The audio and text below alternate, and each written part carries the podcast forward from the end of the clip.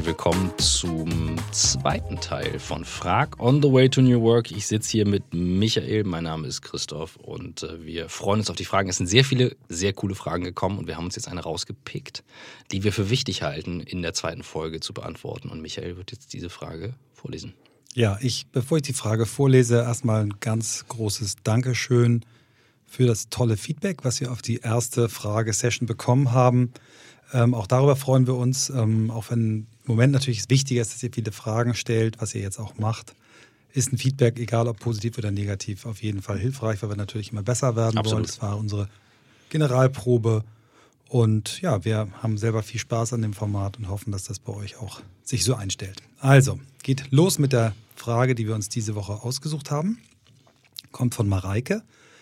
Hallo liebes On the Way to New Work Team.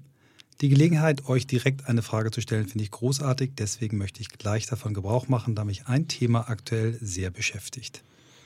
Provozieren Mode bzw. Schlagwörter wie New Work ein Mindset-Gap im Unternehmen? Trennen damit die Belegschaft und sind somit vielleicht sogar kontraproduktiv in Entwicklungsprozessen? Was meine ich damit? Ich beobachte seit einiger Zeit, dass Mitarbeiter, Führungskräfte bei Zukunftsthemen wie zum Beispiel New Work sehr schnell anfangen zu verallgemeinern, sich in eine der Kategorien einteilen, ich bin neue Welt oder ich bin alte Welt, mit einer gleichzeitigen Bewertung neu gleich gut und alt gleich schlecht. Schwarz-Weiß denken. Das führt in den Teams dazu, dass diejenigen, die positiv in die Zukunft schauen, noch gestärkter und motivierter werden. Ich bin wertvoll und werde gebraucht.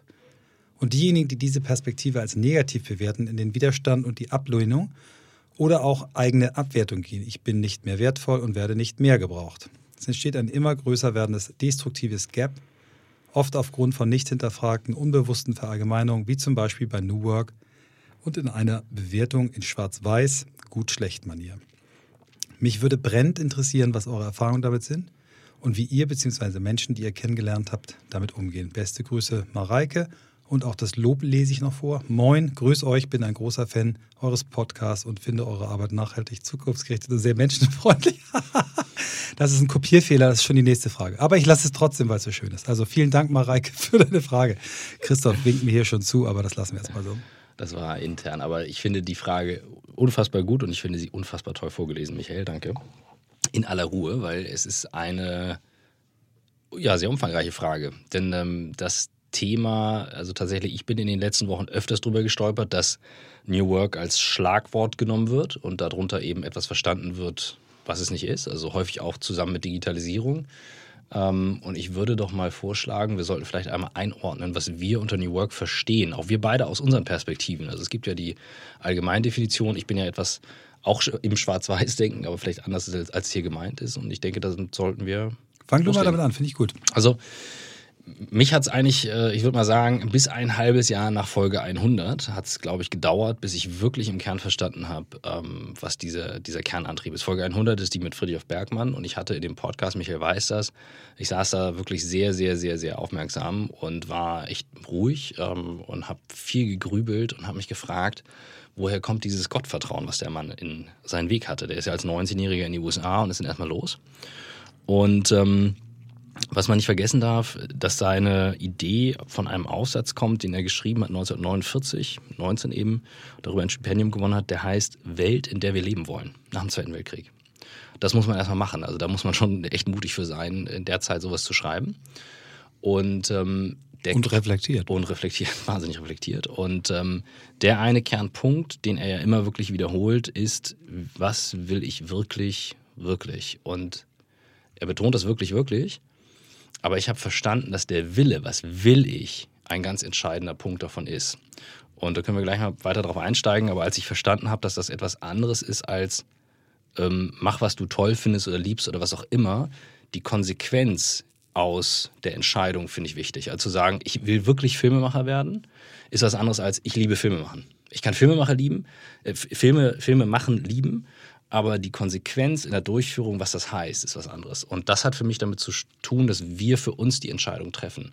Das ist im Kern eine der, der ursprünglichen Ideen von New Work. Ohne dass ich weiß, was ich wirklich, wirklich will, gehe ich nicht auf den Weg. Und ähm, mich hat das viele Jahre gekostet, auch als Unternehmer noch, wirklich rauszufinden, was will ich und wie will ich arbeiten. Immer noch. Mhm.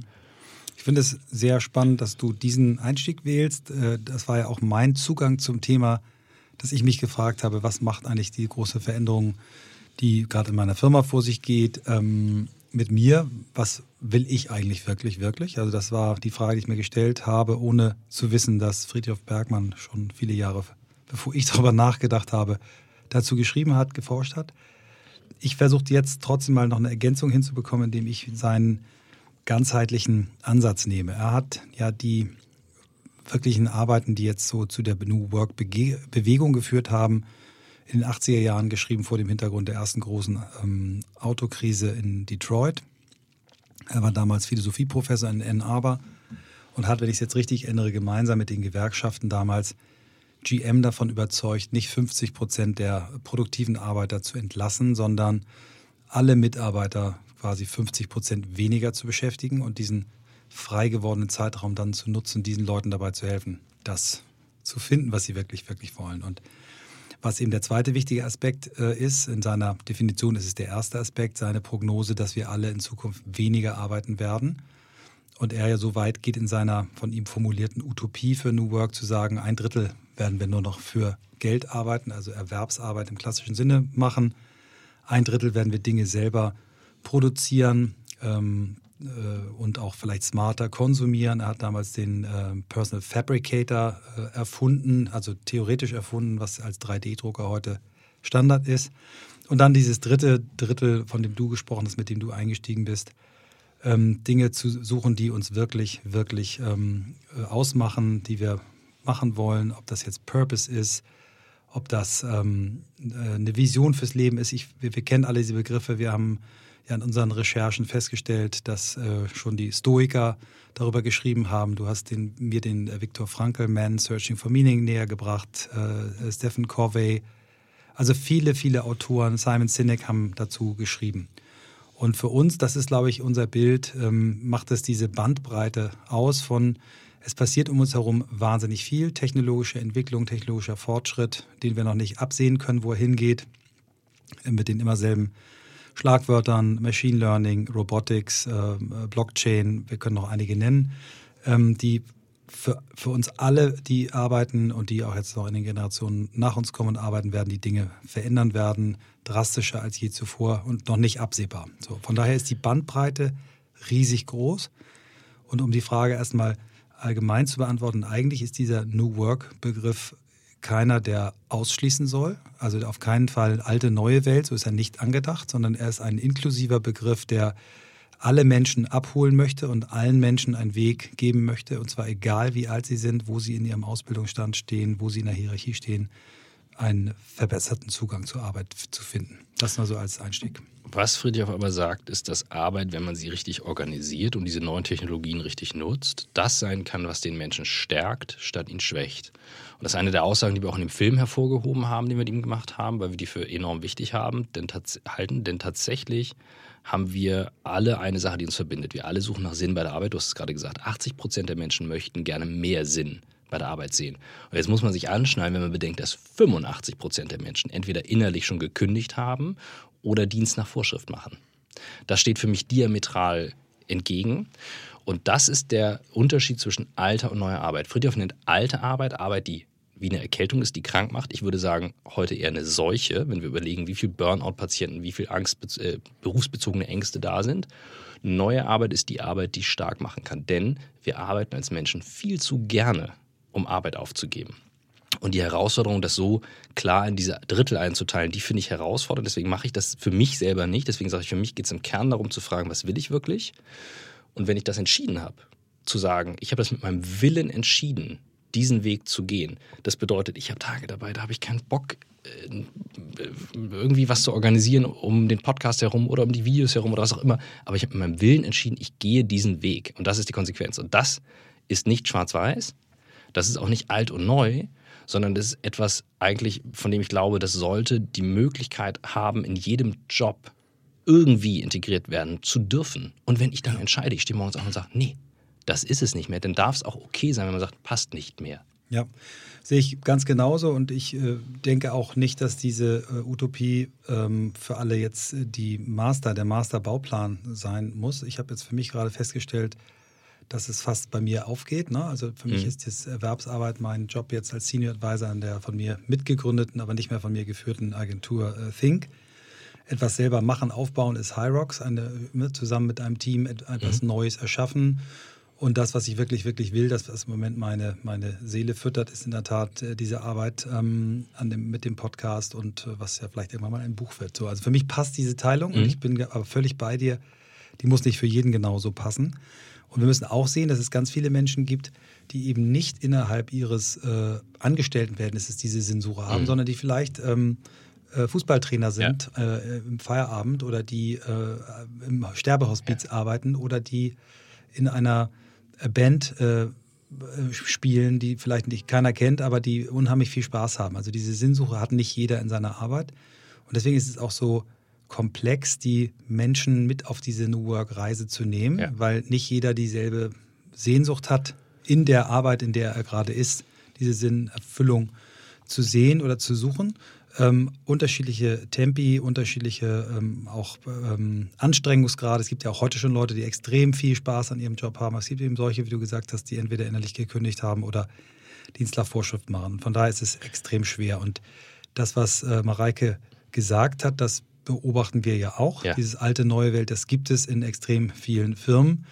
Das Konzept, die Utopie von New Work hat es nicht so äh, beschrieben als sinnvoll. Und äh, vielleicht können wir jetzt noch im Folgenden mal gucken, was wir so auch in unseren Gesprächen gehört haben dazu, was es für Beispiele gibt. So. Also ein, ein Beispiel, das mir konkret einfällt, ist, dass häufig New Work und Digitalisierung in einen ähm, Topf gepackt werden. Und das würde ich ganz gerne etwas abgrenzen. New Work hat natürlich mit modernen Technologien zu tun. Und Michael, du bist der Erste, der weiß, dass das für mich auch einer der Treiber war, aber immer schon mit dem Gedanken, wie organisiere ich mich, damit ich frei arbeiten kann.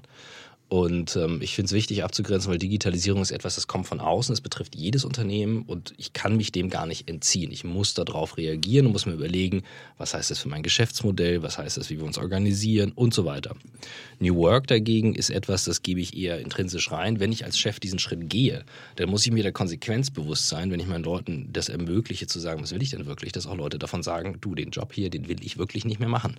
Das kann sein. Das heißt, das ist etwas eher, das sehe ich im Unternehmen gelagert. Ich halte das für richtig, diesen Weg zu gehen, für modern diesen Weg zu gehen und auch für konsequent und glaube, langfristig wird das ein Unternehmen stärken. Aber tatsächlich ist das natürlich eine hehre These, keine Frage. Ja. Ähm, auch wieder Haken dran. Ich möchte mal anfangen mit, mit ein paar Gesprächen, die wir geführt haben, wo, wo ich äh, gesehen habe, wie, wie das auch von Firmen gesehen wird. Ne? Ich habe den Alexander Birken, den CEO von der Otto Group, den haben wir ja im Podcast gehabt, den habe ich zum ersten Mal live erlebt bei Work Awesome auf der Bühne, als er äh, nicht nur auf der Bühne, sondern auch am Abend vorher beim Speakers Dinner sich sehr kritisch darüber äußerte, wie viele Menschen, auch Autoren, mit diesem Thema Mittelmanagement umgehen und so quasi, das ist die Lehmschicht, die wir wegmachen müssen, Mhm. weil das sind die, die es wirklich nicht checken und kapieren. Und er selber eben gesagt, ich bin mein halbes Leben im Mittelmanagement gewesen. Ja, jetzt bin ich seit einigen Jahren im Vorstand oder seit einigen Jahr, weniger Jahren äh, Vorstandsvorsitzender, aber er hat eben gesagt, diese Gruppe ist die, die am meisten Druck kriegt. Von unten, von vielen jungen Menschen, die sagen, so will ich nicht arbeiten wie meine Eltern. Ähm, von oben, von Chefs, die irgendwie merken, okay, wir müssen was ändern und in der Mitte müssen sie es ausbaden und die Technologie spricht auch noch gegen sie. Also es gibt Unternehmen, die das äh, erkannt haben, dass ähm, es bestimmte Bereiche gibt, auch hierarchisch anzu, äh, die es schwieriger haben, mit diesen neuen Themen umzugehen als, ähm, als andere. Das finde ich schon mal eine erste gute Erkenntnis. So, dann finde ich äh, auch gut, habe ich auch schon zwei, dreimal wieder zitiert hier, Julia Jekel von 100 Jahr, die wir noch nicht im Podcast hatten, aber die in, auch auf Work Awesome, auf der Work Awesome gesagt hat, dass wir in, eben in einer Zeit sind, wo zum ersten Mal viele der neuen Mitarbeiter in Unternehmen kommen, mehr über die Zukunft wissen als die, die schon da sind. Das ist die eine Seite der Medaille.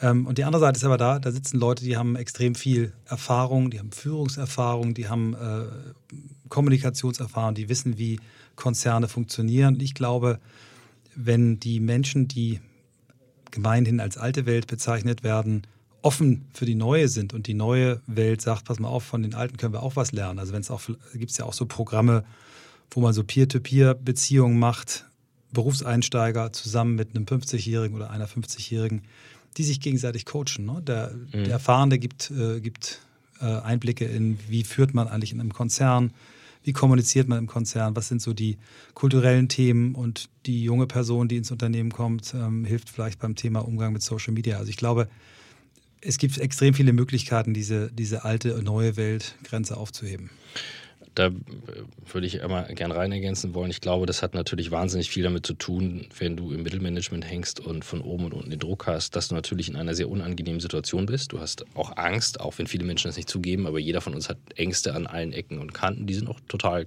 okay. Nur wir verstecken uns natürlich häufig dann hinter einer Rolle, hinter einem Projekt, hinter Fachwissen und so weiter. Und dann beginnen wir Urteile zu fällen. Das Urteil ist dann gut oder schlecht. Und aus ganz eigener Perspektive, wenn ich unter Druck bin, neige ich zu dann einem schnellen Urteil. Wenn ich dann einen Schritt zurückgehe, gucke ich drauf, okay, kann ich die Situation auch noch anders beleuchten? Kann ich mal von links drehen, von rechts drehen? Warum ist äh, weiß eine schlechtere Farbe als schwarz? Ähm, sind das nicht beides? Oder sind ja keine Farben, aber so, ne? Ähm, und ich glaube, das ähm, ist ein, ein ganz großer Punkt. Und wir haben sehr viele Menschen interviewt, die sehr viel breiter daran gehen, weil die ja auch anders an Themen rangehen. Also zum Beispiel denke ich jetzt an, ähm, ähm an ähm, unser Paar, die segeln, ähm, wie heißen mhm. noch die beiden? Äh, Wagner? Genau, die Wagners, die ähm, unterwegs im Segelboot sind, wo man sagt, ach, total toll, aber so kann man ja eigentlich nicht arbeiten. Das wäre jetzt wieder ein Urteil, anstatt zu sagen, okay, wie kann ich es organisieren? Wie kann ich mal anders drauf gucken?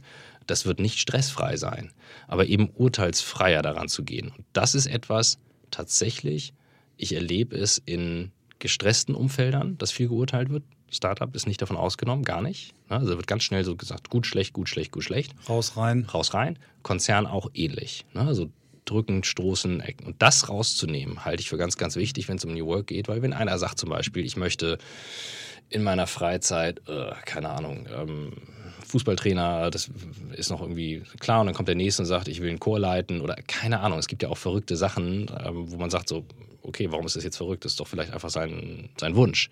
Und das eben zuzulassen. Und das kann jeder für sich selber ganz gut rausnehmen. Also diese Urteile werden wahnsinnig schnell gefällt aufgrund von Blaupausen. Ja, das muss so sein. Haben mhm. wir so gemacht, muss so sein. Und das ist schon sehr deutsch auch. Ja. Stimmt, genau. Und ähm, was, was eben auch sehr deutsch ist, ist das, was Mareike hier anspricht, dass quasi New Work äh, automatisch ähm, bei den Menschen provoziert, okay, dann muss ja das andere Old Work sein, mhm, dann ja. muss das eine gut, das andere schlecht sein. Und ich möchte auch nochmal eine Lanze dafür brechen, dass eben jede, jeder Mensch und auch jede Firma für sich den eigenen Weg finden muss. Also wir sind ja heute hier in dem wunderbaren neuen äh, Studio der Podstars von UMR. Philipp Westermeier, der Gründer, sagt eben, wir sind keine Remote-Firma. Ja. Ich glaube daran, ich, Philipp Westermeier und mein Team, wir glauben daran, dass wir, weil ein Großteil unseres Geschäftes eben dieser, dieses großartige Event-Geschäft ist, dass wir uns sehen müssen, dass wir zusammenarbeiten müssen, dass wir physisch an einem Ort sein müssen. Ich versuche, wir versuchen, diesen physischen Ort so toll zu machen, dass die Leute gerne kommen. Es gibt andere, wie die Wagners, die sagen, wir wollen gerne auf dem Segelboot leben und wir haben Menschen gefunden, die auch lieber remote ja. arbeiten. Äh, Basecamp ist, glaube ich, eine ähnliche Firma, die auch komplett remote geführt wird. Und äh, es gibt sicherlich Firmen, die ähm, beides ermöglichen. Und ähm, ich glaube, diese Schublade gut, schlecht, alt, neu, remote äh, oder Office, ähm, die gibt es nicht. Es gibt ganz viele Schattierungen dazwischen. Und ähm, ich glaube, was wichtig ist, dass Firmen für sich diesen erstmal ein Verständnis entwickeln, was, was verstehen wir denn darunter unter New Work, wenn sie den Begriff benutzen wollen. Ich finde, es muss ihn auch nicht jeder benutzen. Aber jeder sollte sich damit auseinandersetzen, wenn er Bedeutung noch haben möchte, wie sich Arbeit ändert, wie sich die Wünsche von jungen Menschen ändern, auch von älteren Menschen, ja. die ja auch immer länger arbeiten müssen.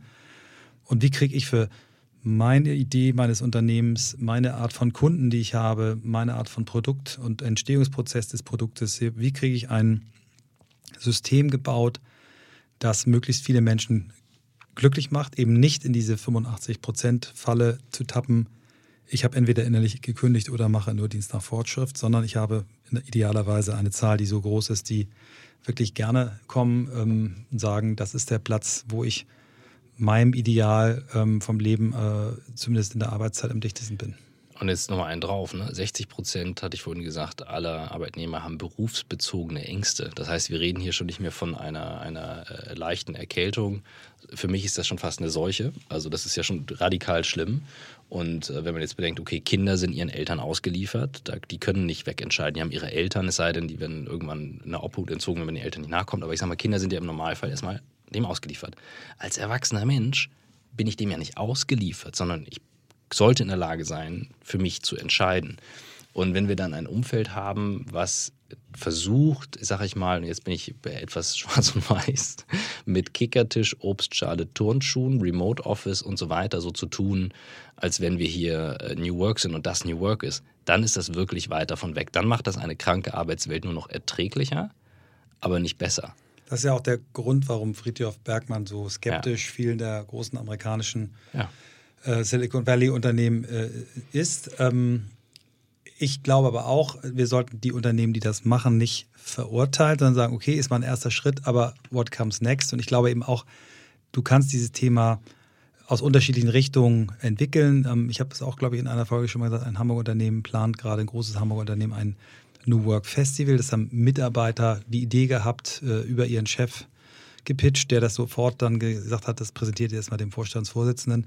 Ähm, und wo einfach mal gesammelt wurde, was gibt es denn schon in diesem Konzern, mhm. was gibt es für Initiativen und erstmal sagt, okay, das gibt es, guckt euch das mal an, lasst uns das mal als Start nehmen für eine Diskussion. Und ich bin ja dankbar für Mareikes Frage. Mhm. Ich glaube, wenn wir gemeinsam mit unserem Podcast und unsere Hörerinnen und Hörer in ihren Umfeldern dafür werben können, dass es eben nicht schwarz-weiß ist, nicht gut schlecht, sondern ein, ein Anstoß sein soll, sich darüber Gedanken zu machen, wie wir Arbeit ähm, verbessern können, dann ist das, glaube ich, schon ist viel, viel erreicht. Absolut.